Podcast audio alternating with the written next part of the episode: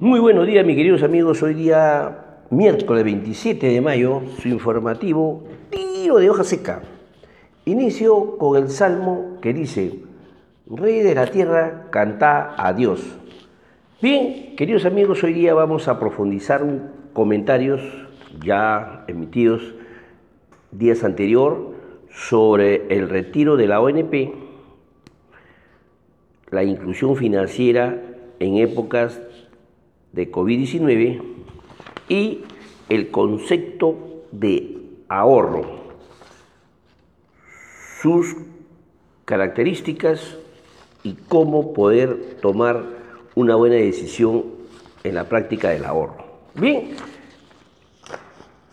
le iniciaría para recordar un poco que dicho proyecto para el retiro del 100% de los fondos de la ONP fue propuesto por el partido Podemos Perú, principalmente por la congresista Cecilia García, en donde ellos solicitaban que a través de dichos proyectos los afiliados que no cuenten con 20 años de aportación, el requisito que es para jubilarse, aquellos que hayan aportado menos de, de esa cantidad de años, podían hacer sus retiros. Pero ante la comisión se presentó, como le comenté, el jefe de la ONP, de la Oficina Nacional de Normalización Previsional, perdón, del señor Víctor Hugo Montoya, ¿no? Tácitamente decía que no existían fondos para los afiliados y por lo tanto no podían hacer sus retiros correspondientes. Más aún que estos fondos recaudados se vienen utilizando para pagar a otros pensionistas vigentes. También se refirió que, que el sistema de la ONP no alberga cuentas de capitalización en forma individual y por lo tanto no existe el dinero en mención. Como podemos nosotros entender, que las AFP sí cuentan con esa modalidad de la capitalización individual. Entonces, en este modelo de la ONP, los aportes que se realizan actualmente sirven para pagar a los pensionistas y por lo tanto los afiliados no podrán retirar parte o el total de sus fondos. ¿no? Entonces, también comentamos que el Estado eh, cubre la brecha, entonces, a manera nosotros de conclusión, podemos decir que no se puede estar perjudicando la finanza del Estado ni a los pensionistas que actualmente están recibiendo una pensión por debajo de su poder adquisitivo. Y más bien urge un sistema que recoja todos los aspectos de la actual situación que vienen pasando los aportantes y los pensionistas, ¿no? El segundo punto que también vamos a profundizar es sobre la inclusión financiera en esta época. En efecto, el hecho que muchos de los beneficiarios de los distintos bonos entregados por el gobierno en el marco de la actual pandemia carezcan de una cuenta bancaria, eso ha dificultado la efectividad de la medida de asistencia estatal. Ante esta problemática, el pasado 15 de mayo se publicó el decreto de urgencia 056-2020, mediante el cual, entre otras cosas, se autorizaba a las empresas del sistema financiero a abrir cuentas masivas o individuales a nombre de los beneficiarios de fondos otorgados o liberados por normas expedidas como consecuencia del estado de emergencia. Por ejemplo, el bono independiente o la liberación parcial de la AFP. Lógicamente sin la necesidad de celebrar previamente un contrato con el titular de la cuenta. De esta manera, las entidades del sistema financiero abrirán dichas cuentas en virtud a una instrucción de la entidad estatal o privada que efectuará el depósito a favor de los referidos beneficiarios, siendo las entidades financieras responsables de identificar a estos últimos. Esta excepción de abrir una cuenta sin contrato con su titular, actualmente la regla es que siempre preexista un contrato. Entonces, obedece a la premura de que las personas vulnerables a los efectos económicamente adversos de esta situación puedan gozar de liquidez para sustentar sus gastos primordiales. Este decreto de urgencia no impide que las empresas del sistema financiero y las entidades ordenantes de los depósitos puedan celebrar un contrato barco que regulen el funcionamiento de las cuentas y sobre todo las medidas de seguridad que se deben observar al momento de la apertura de la cuenta como de la liberación de su recurso. Asimismo, respecto a este decreto de urgencia, otro de los puntos que hay que destacar es la naturaleza que gozarán los depósitos originados en los fondos provenientes de los bonos otorgados por el gobierno. Lo mismo que atendiendo al criterio de la función social que desempeñarán, pueden catalogarse como una especie de depósito distinto a los clásicos depósitos de ahorro. Efectivamente, los depósitos de ahorros están regulados mediante una ley 26702 que se debe a la finalidad del Estado de incentivar al ciudadano el hábito de reservar una parte de sus ingresos, en cambio, los depósitos originados en los bonos antes mencionados obedecen a una labor asistencial del Estado. Esas son las dos diferencias. Dinero, reserva de tus ingresos, se denomina ahorro. Y estos depósitos que es vía labor asistencial del Estado. ¿no? no obstante, recogiendo en el artículo 2.3 del decreto de urgencia y mención,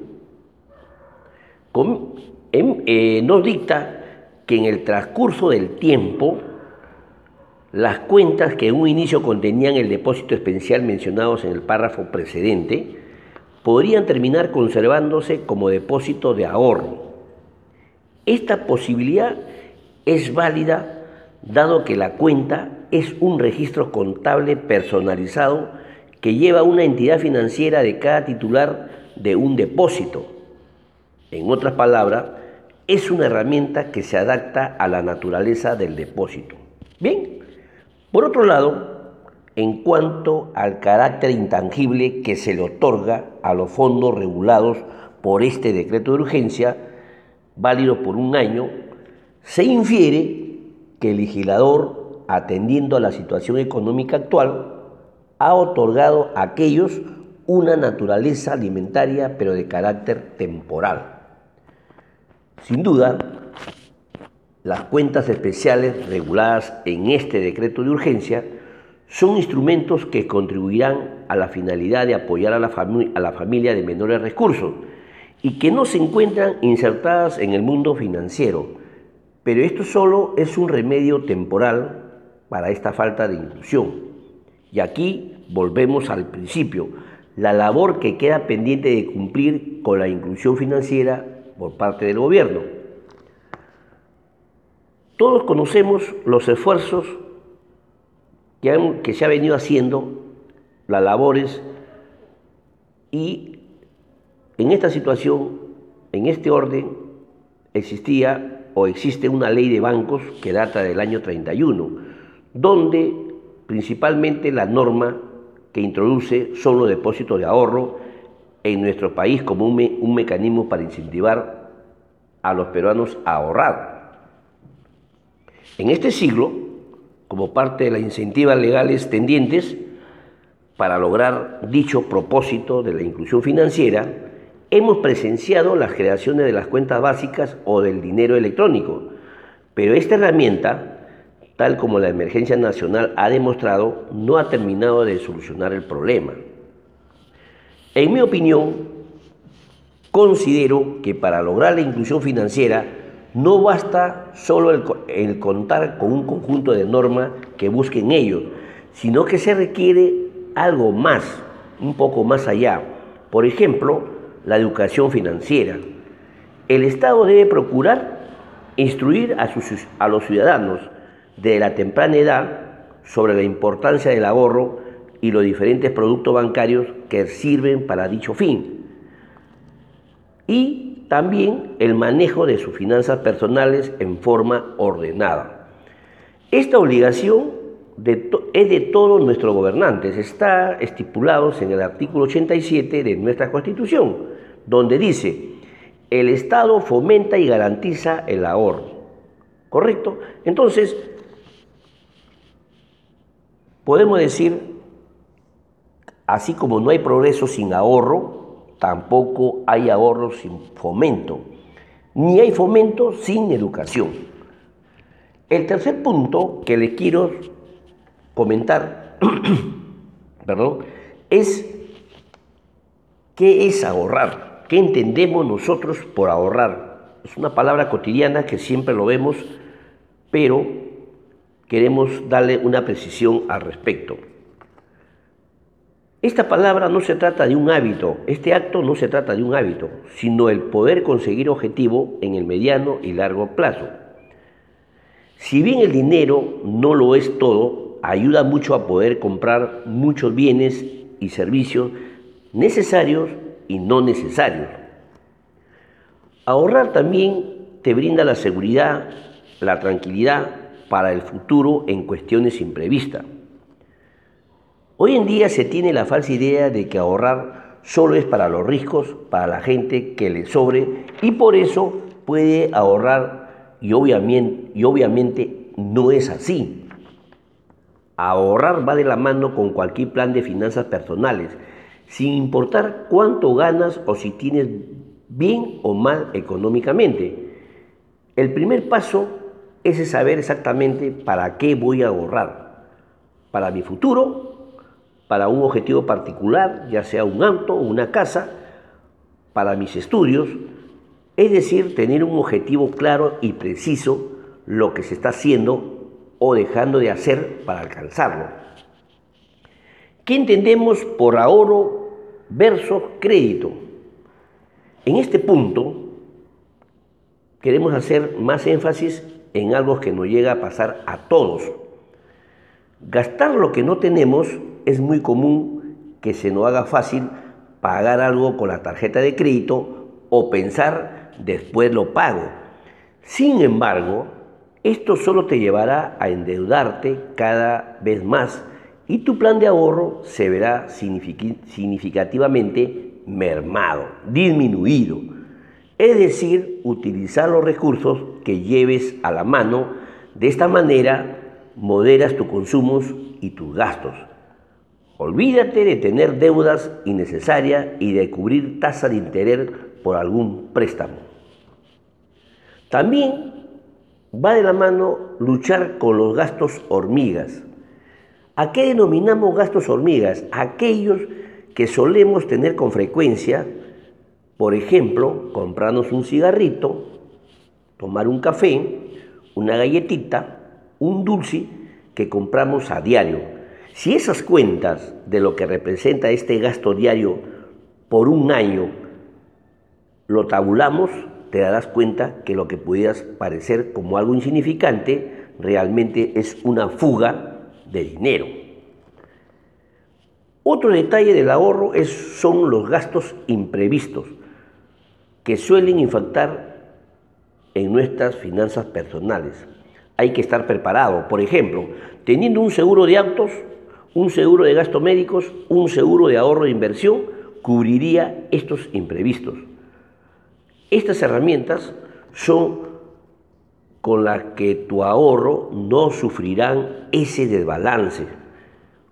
Como tú, te, tú puedes apreciar, te puedes dar cuenta que el ahorro es un instrumento de gran importancia que no solo nos brinda beneficios económicos, sino que además nos brinda la tranquilidad de saber que estamos protegidos ante los que se viene.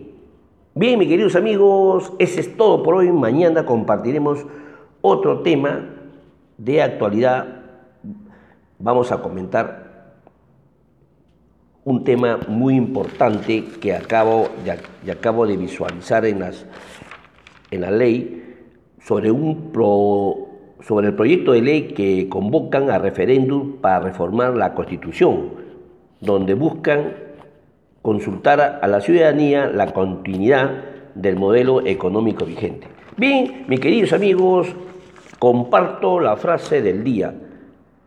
El pasado ha quedado atrás, aprende de él, no insistas en el pasado, no sueñes en el futuro, concentra tu mente en el momento presente.